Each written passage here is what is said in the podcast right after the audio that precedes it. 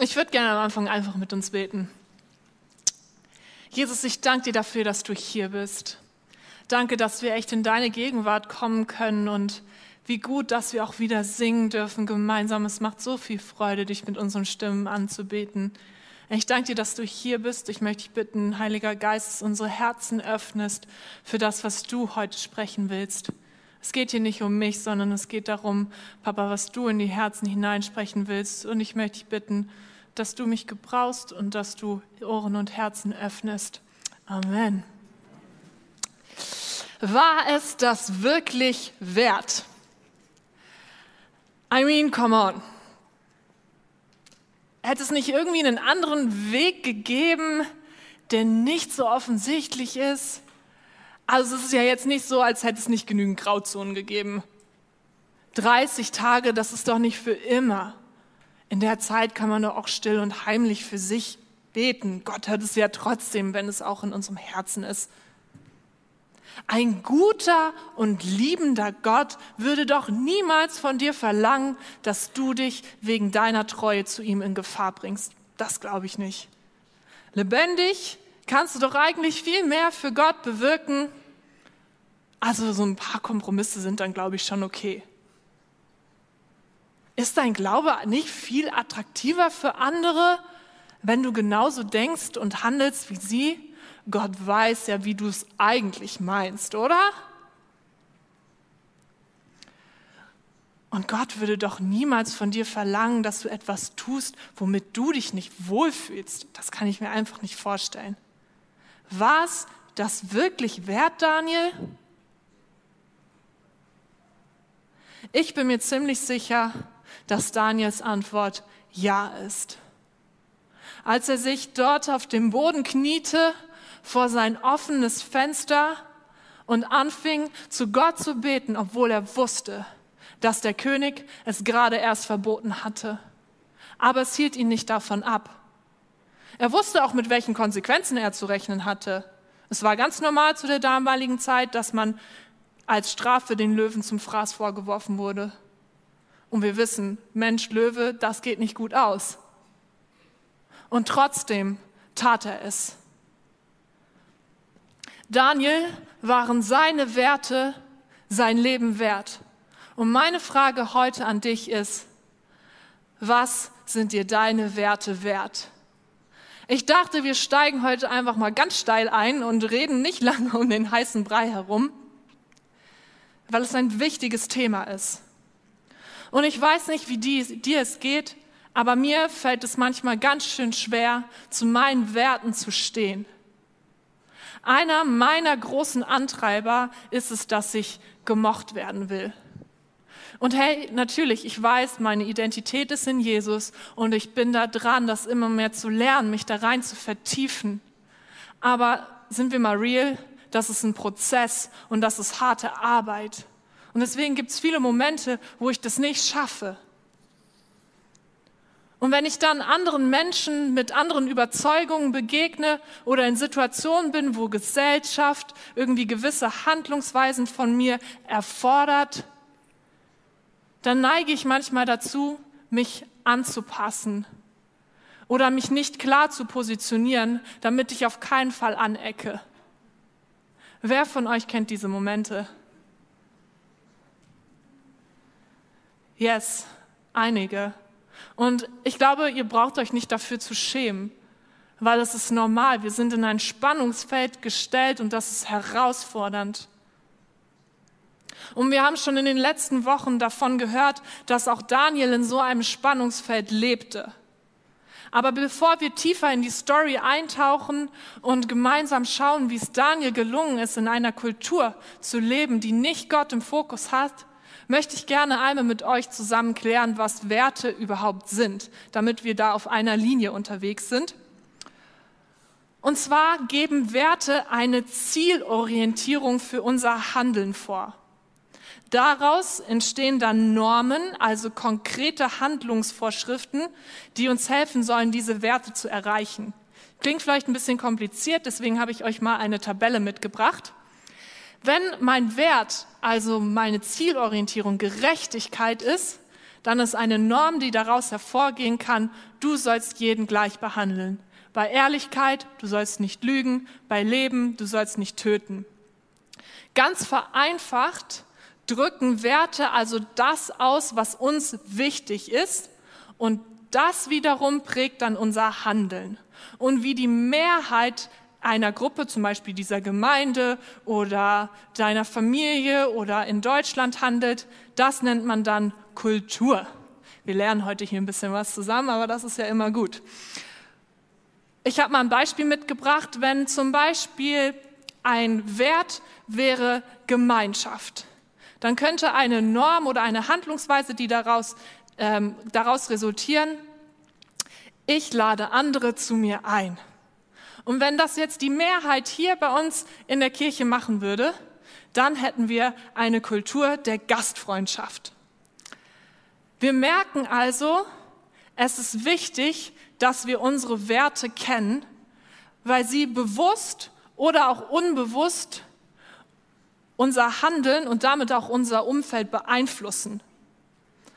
Deswegen möchte ich dir jetzt schon mal mitgeben, hey, nimm dir doch mal Zeit und schreib dir überhaupt mal auf, was deine Werte sind oder was sie vielleicht auch sein sollten, wenn du dir noch nie Gedanken darüber gemacht hast. Es ist wichtig, sich damit zu beschäftigen. Denn erst wenn ich weiß, was mir wichtig ist, dann kann ich auch dafür einstehen. So, gehen wir zurück zu Daniel. Ihr wartet mit Sicherheit alle schon gespannt darauf, wie es dazu kam, dass Daniel in der Löwengrube landete. Und zwar war Daniel mittlerweile 80 Jahre alt ich weiß nicht, wie es dir geht, aber in meinen Kindheitserinnerungen war Daniel in dieser Story immer ein junger Mann. Aber nein, er war 80 Jahre alt, also schon ein betagter Mann.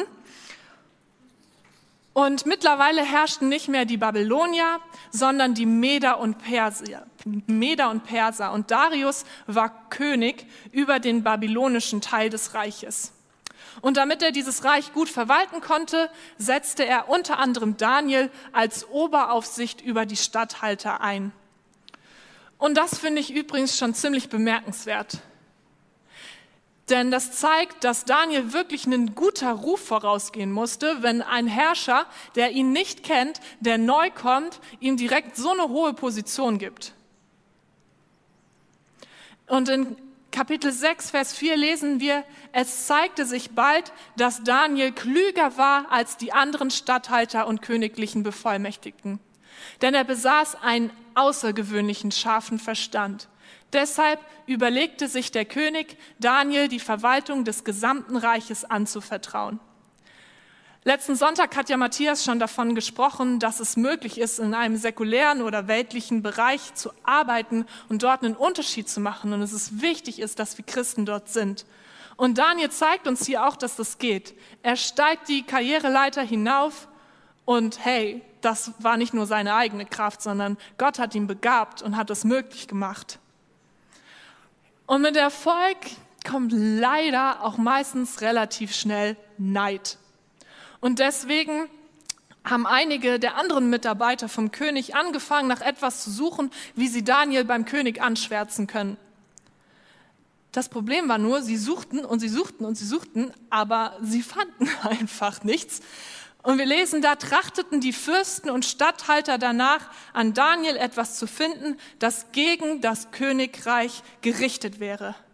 Aber sie konnten keinen Grund zur Anklage finden und kein Vergehen, denn er war treu, so dass man keine Schuld und kein Vergehen bei ihm finden konnte.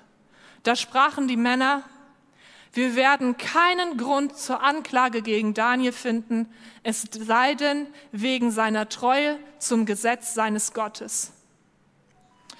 Ich habe mich mal so gefragt, was würden denn deine Arbeitskollegen, deine Freunde, dein Partner, äh, deine Nachbarn über dich sagen? Es ist schon irgendwie krass, dass sie nichts gegen Daniel in der Hand haben. Und ganz ehrlich, es ist nicht so, als hätte Daniel nicht eine Menge an Gelegenheiten gehabt. Wenn man so eine hohe Position hat, kann man so, so leicht seine Macht missbrauchen, korrupt handeln, ohne Probleme. Aber sie konnten einfach nichts finden. Und das Einzige, was sie finden können, ist seine Treue zu Gott. Und mich beeindruckt das. Und es wirft auch gleichzeitig so bei mir die Frage auf, was würden andere eigentlich über mich aussagen? Was würden sie mir für ein Zeugnis ausstellen? Ich habe letztens einen Podcast gehört über Leiterschaft und der Redner hat erzählt, dass er regelmäßig den Menschen in seinem Umfeld die Frage stellt, wie ist es eigentlich auf der anderen Seite von mir zu sein? Und ich finde das eine richtig gute und spannende Frage, aber auch herausfordernd, weil es kann auch sein, dass man Dinge hört, die einem nicht so gut gefallen. Aber ich denke, es ist trotzdem so wichtig, dass wir uns die Meinung von anderen einholen, wie sie uns wahrnehmen. Na klar, wir sollen uns nicht davon bestimmen lassen, was andere von uns sagen, aber es ist trotzdem wertvoll zu wissen, wie wir wahrgenommen werden. Denn das gibt uns auch gute Hinweise darauf, ob unsere Werte und unser Handeln überhaupt miteinander übereinstimmen oder ob unser Handeln nicht eigentlich darauf hinweist, dass wir Werte haben, die wir eigentlich gar nicht haben wollen. Und weil Daniel hier so treu ist, ist der einzige Weg, wie seine Gegner ihm hier etwas anhaben können, indem sie seine Treue zu Gott kriminalisieren. Das heißt, indem sie das strafbar machen, was Daniel tut, indem er zu Gott treu ist. Und sie gehen zu Darius und sie schlagen ihm ein Gesetz vor. Jeder, der innerhalb der nächsten 30 Tage statt an dich, an irgendjemanden anders eine Bitte richtet, sei es an einen Gott oder an einen Menschen, soll in die Löwengrube geworfen werden. Sie wollen also, dass Darius ein Gesetz erlässt, was es Daniel nicht mehr ermöglicht, Gott zu anbeten, dran zu bleiben, treu zu sein. Hey, und sind wir mal ehrlich, hier in Deutschland müssen wir jetzt momentan nicht solche drastischen Gesetze irgendwie erwarten oder sind da in Gefahr, dass sowas kommt. Aber ich denke trotzdem, dass wir einer Zeit entgegensteuern, in der wir immer mehr erleben werden, dass Werte, für die wir stehen, kriminalisiert werden. Und vielleicht nicht immer unbedingt durch Gesetze, aber durch sozialen und kulturellen Druck. Und hey, ich möchte dir damit keine Angst machen. Wenn wir ehrlich sind, ist es eine Realität von vielen Christen auf dieser Welt. Es ist das normale Spannungsfeld, in das wir auch hineingestellt sind. Ich habe euch mal ein paar Beispiele mitgebracht, wo es uns vielleicht nicht so leicht fallen kann, klar zu unseren Werten zu stehen, weil da ein gewisser Druck ist. Gott hat uns zum Beispiel den Wert Familie gegeben. Und er hat Eltern die Kompetenz gegeben, ihre Kinder gut zu erziehen. Und es ist super, dass wir Erzieher haben, dass wir Lehrer haben, die unterstützen. Und manche brauchen das mehr und manche weniger, diese Unterstützung. Aber wenn wir uns umstauen in die Politik und in Systeme, die geschaffen werden, dann scheint sich das Ganze umzudrehen. Nämlich, dass Erzieher und Lehrer die sind, die am besten wissen, wie das Kind erzogen werden muss und was es wissen muss. Und die Eltern können ein bisschen unterstützen. Und da kann es nicht so leicht sein, als Familienvater oder als Mama dafür einzustehen, für diesen Wert. Oder der Wert Großzügigkeit ist ein großer Wert in der Bibel. Und ich rede hier nicht nur von Geld, sondern auch von Zeit. Und es geht hier auch nicht nur um Kirche, sondern um unser Leben. Und dann ist es vielleicht so, dass du eigentlich weißt, hey, es ist gut, großzügig mit meiner Zeit zu sein und sie für Gott einzusetzen. Aber um dich herum sagen Leute, hey, es ist deine Zeit, genieß doch dein Leben. Du lebst nur einmal, pack alles rein, was du kannst.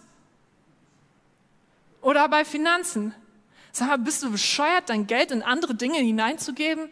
Warum, warum spendest du überhaupt? Du brauchst das Geld doch für dich, es ist dein Geld. Und die Liste ist lang, ich könnte viele, viele, viele Werte aufzählen. Und die Frage ist, wie gehen wir damit um? Was sind uns unsere Werte wert? Und ich glaube, es sind so zwei Schritte dafür notwendig. Erstmal überhaupt zu checken, hey, welche Werte hat eigentlich meine Kultur, in der ich lebe? Und welche Werte habe ich? Und dann können wir eine Linie ziehen und sagen, da gehe ich mit, das finde ich gut.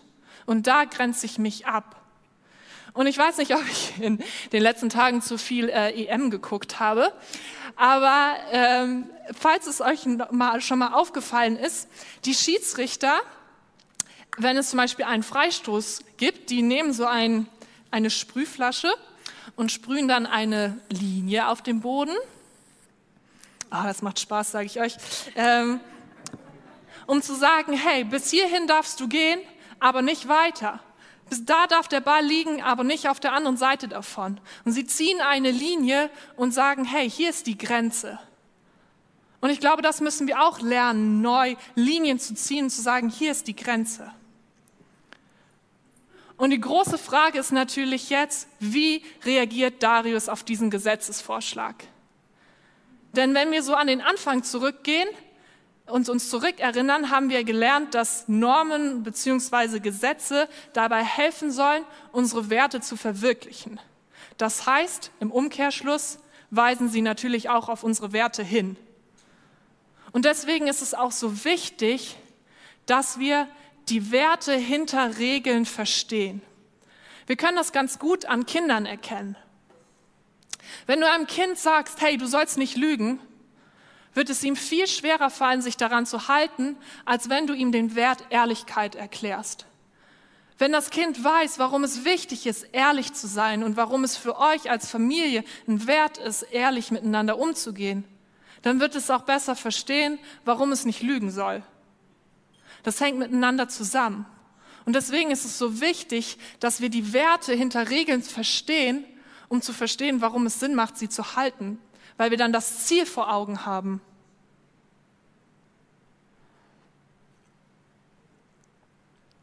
Und Darius stimmt hier zu und lässt sich auf das Gesetz ein. Und an dieser Stelle wird so deutlich, wie unterschiedlich die Werte sind, die hinter Darius und die hinter Daniels Handeln stehen. Und ich habe sie mal zusammengefasst unter den Begriffen Gottzentrierung und Selbstzentrierung.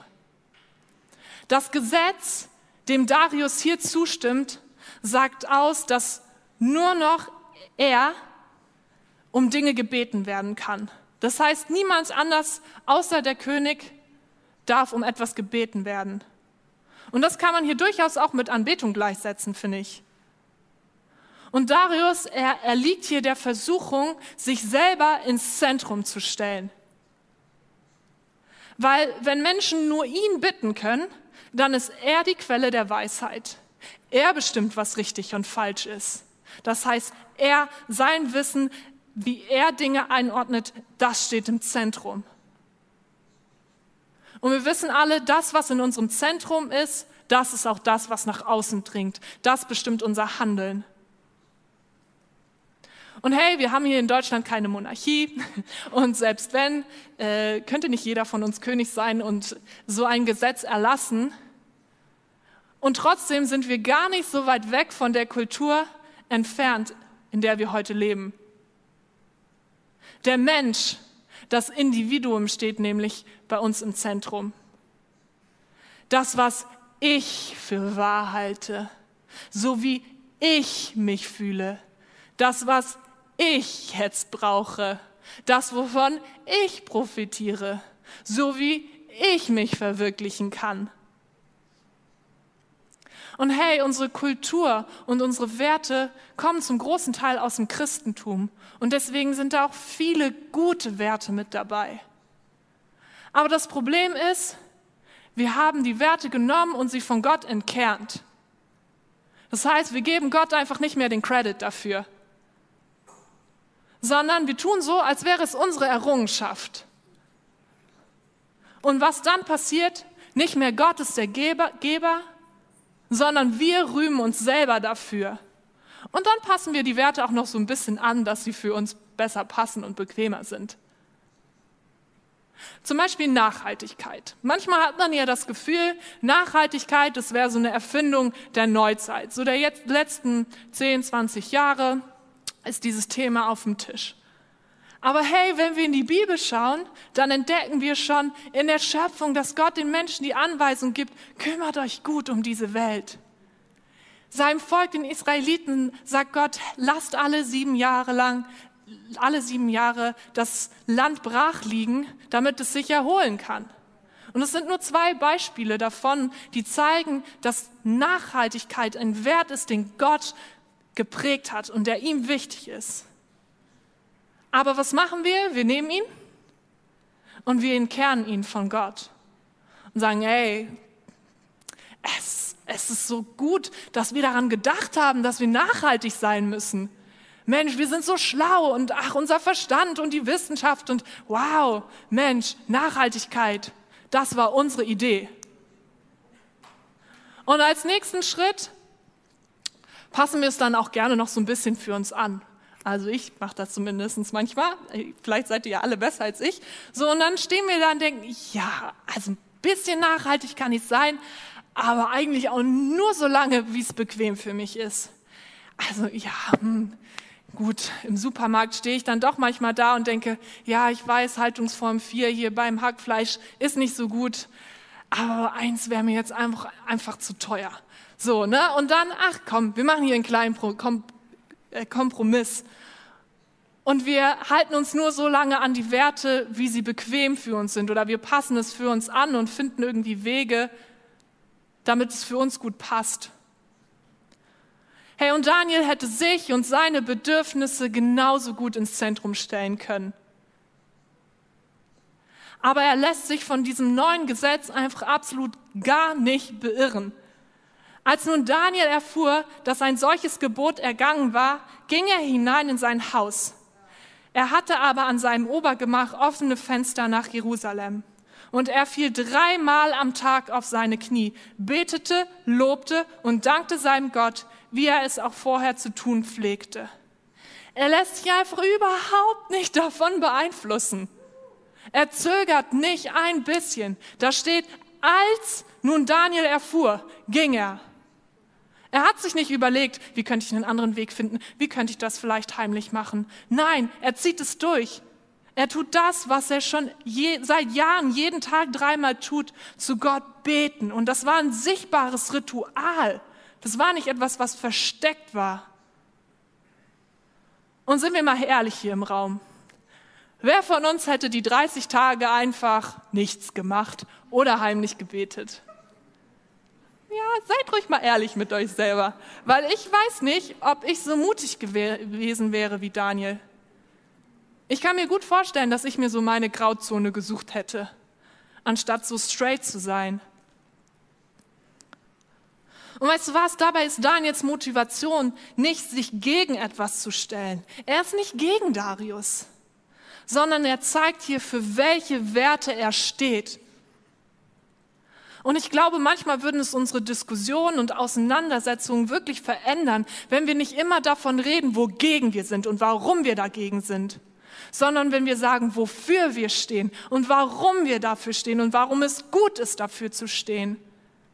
Ich glaube, das würde einiges verändern.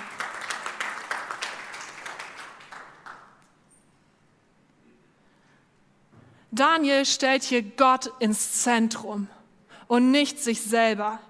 Er macht deutlich, Gott, er ist mein Wertegeber. Und er zieht hier eine klare Linie.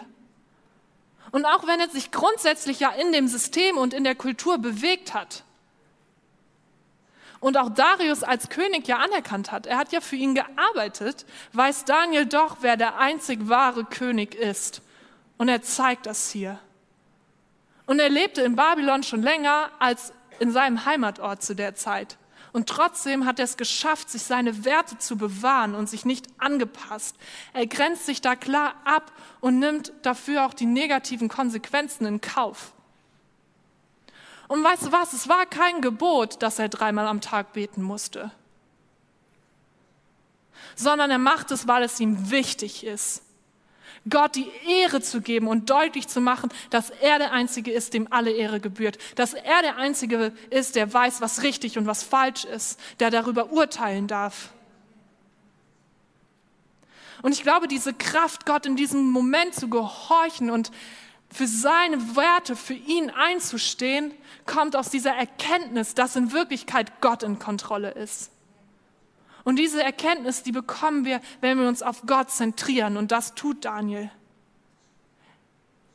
Und ich glaube, es hilft ihm dabei, regelmäßig Gottes Gegenwart zu suchen, weil das sein Fundament festigt und klar macht. Ich hatte vor kurzem ein Gespräch mit einer Person und merke, das ist auch kein Einzelfall. Und diese Person hat mit einem Thema, was sehr spannungsgeladen ist, mega gestruggelt. Und dieses Thema hat dazu geführt, dass diese Person Gott und den ganzen Glauben in Frage gestellt hat. Und ich merke, das ist ein Phänomen, was häufiger vorkommt, gerade auch bei Jüngeren, dass das Fundament nicht klar ist und nicht feststeht. Und dann kommen Themen, die schwierig sind, die spannungsbeladen sind und direkt wird alles ins Frage gestellt, weil es nicht, weil sie keinen festen Grund haben, auf dem sie stehen. Und es ist so wichtig, dass unser Fundament klar ist und dass wir feststehen können. Und dann können solche Themen kommen und, es, und wir können in dieser Spannung stehen, aber wir können sie aushalten, weil wir ein klares Fundament haben. Und es bringt nicht gleich alles in Frage. Und es ist okay zu zweifeln. Aber es ist nicht gut, wenn sofort das Ganze, alles dadurch zerstört wird. Und deswegen ist es so wichtig, ein klares Fundament zu haben. Und wenn du nicht weißt, wie du dir so ein klares Fundament anschaffen kannst, dann nimm dir doch ein Beispiel an Daniel. Was er hier tut, er sucht regelmäßig Gottes Gegenwart. Dreimal am Tag. Und er macht es zur Priorität. Dieser Mann hatte so eine hohe Position im Reich. Ich glaube, er hatte sehr viel zu tun. Sehr viel. Und er hat trotzdem die Zeit dazu gefunden, Gottes Gegenwart zu suchen. Und ich finde auch so spannend, dass er einfach ein Gleichgewicht hat in seinem Gebetsleben. Hier ist davon die Rede, dass er Gott lobte, dass er Gott dankte und dass er ihn bat. Und wie oft kommen wir nur zu Gott und er ist für uns wie so ein Wunschautomat und wir sagen, Gott, bitte gib mir das und ich brauche dieses und ich brauche jenes und kannst du nicht dieses tun? Aber es ist so wichtig, dass es im Gleichgewicht steht, dass wir Gott einfach loben dafür, dass er Gott ist, nicht dafür, was er tut weil ihm gebührt die Ehre, egal was passiert in deinem Leben. Er ist immer Gott und er bleibt immer Gott.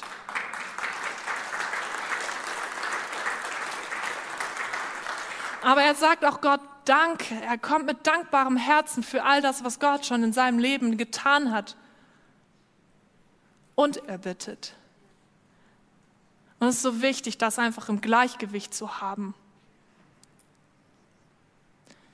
Wenn die Gottzentrierung unser wichtigster Wert ist, werden wir dadurch kennenlernen, welche Werte Gott wichtig sind und auch warum.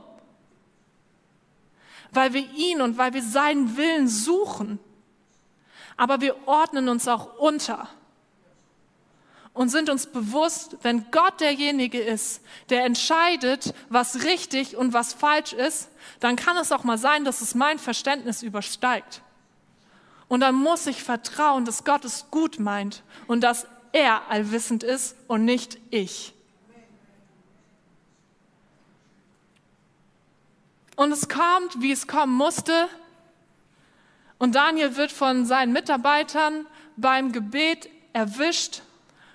Und plötzlich ist Darius gar nicht mehr so happy über dieses Gesetz, was er erlassen hat, weil er eigentlich Daniel schätzt. Und er versucht ihn zu befreien aber es, er kriegt es nicht hin.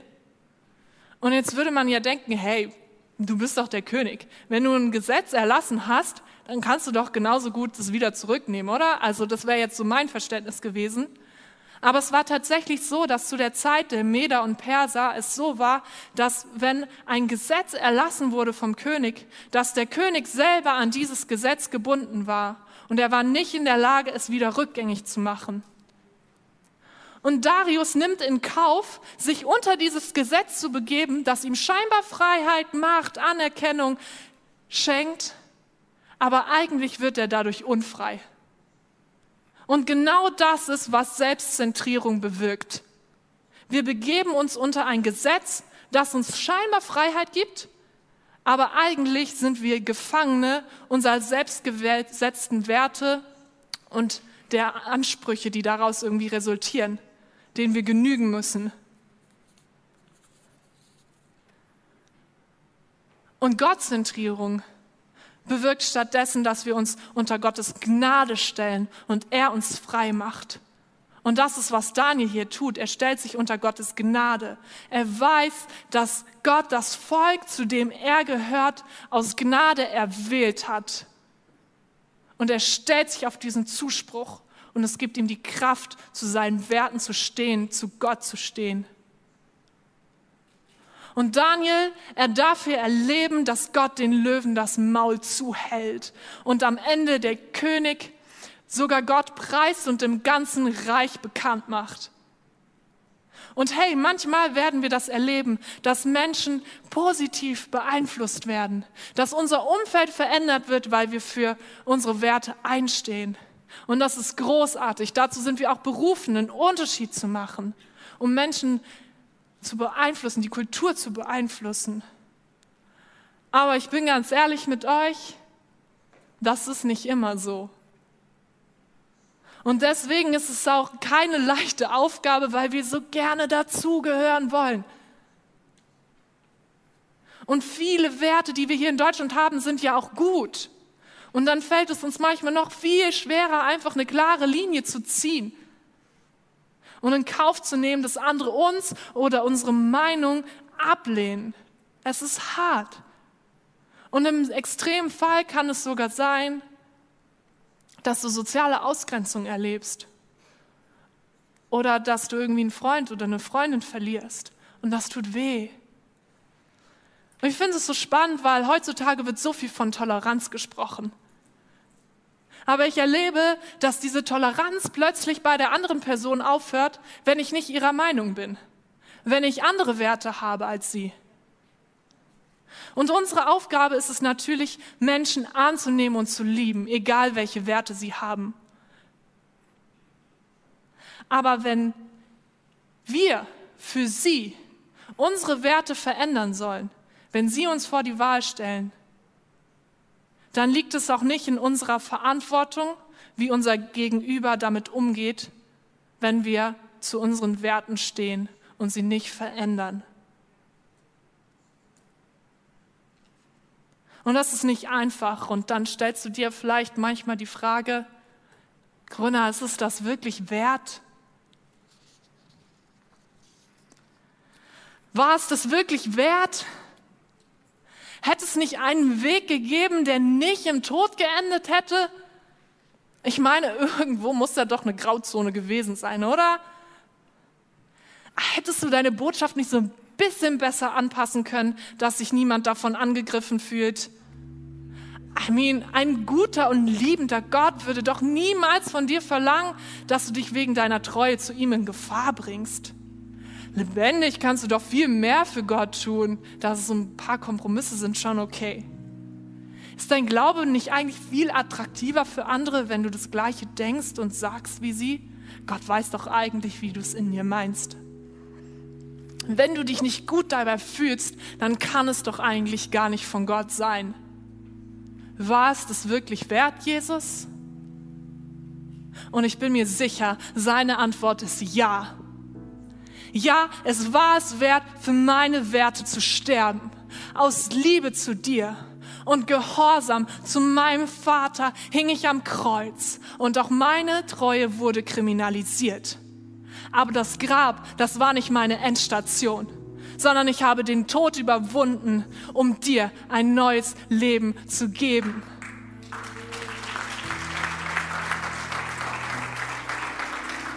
Jesus anders sein hat die Welt verändert.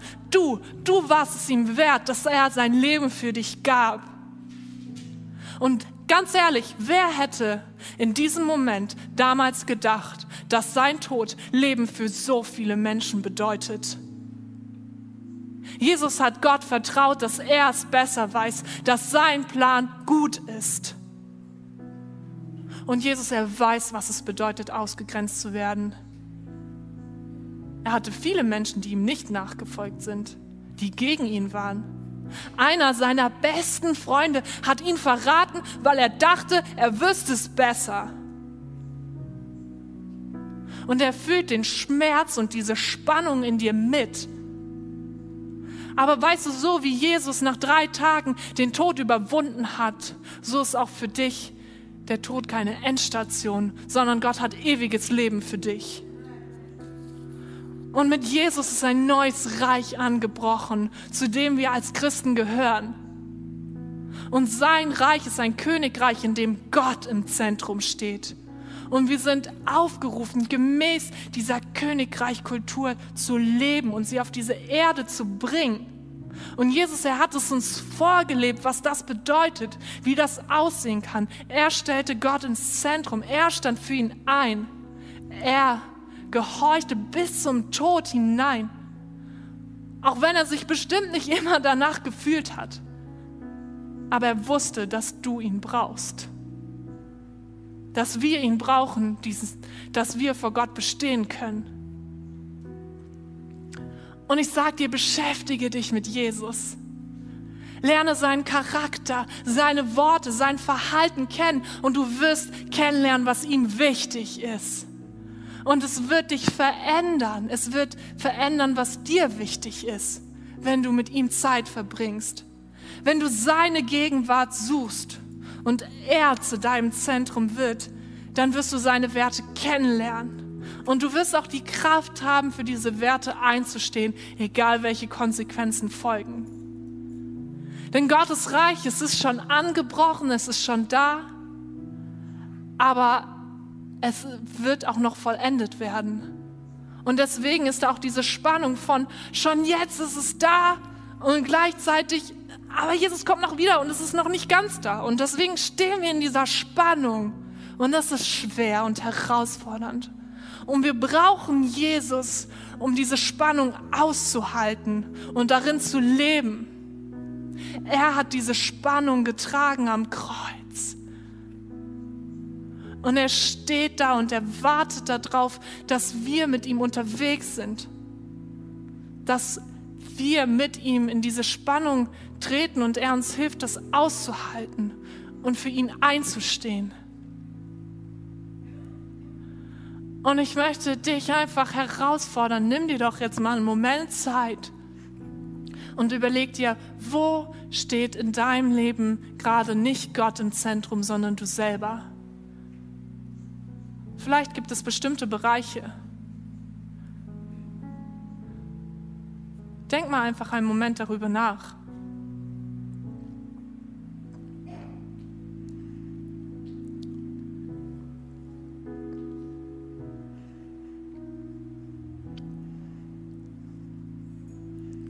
Wo musst du neu klare Linien ziehen?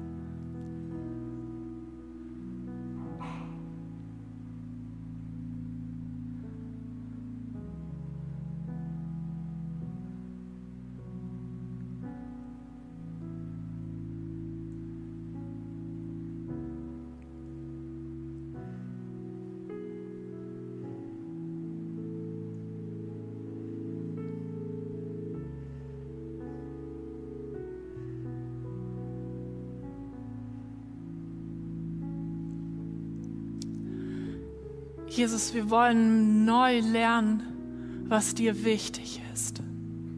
Wir wollen dich ins Zentrum stellen.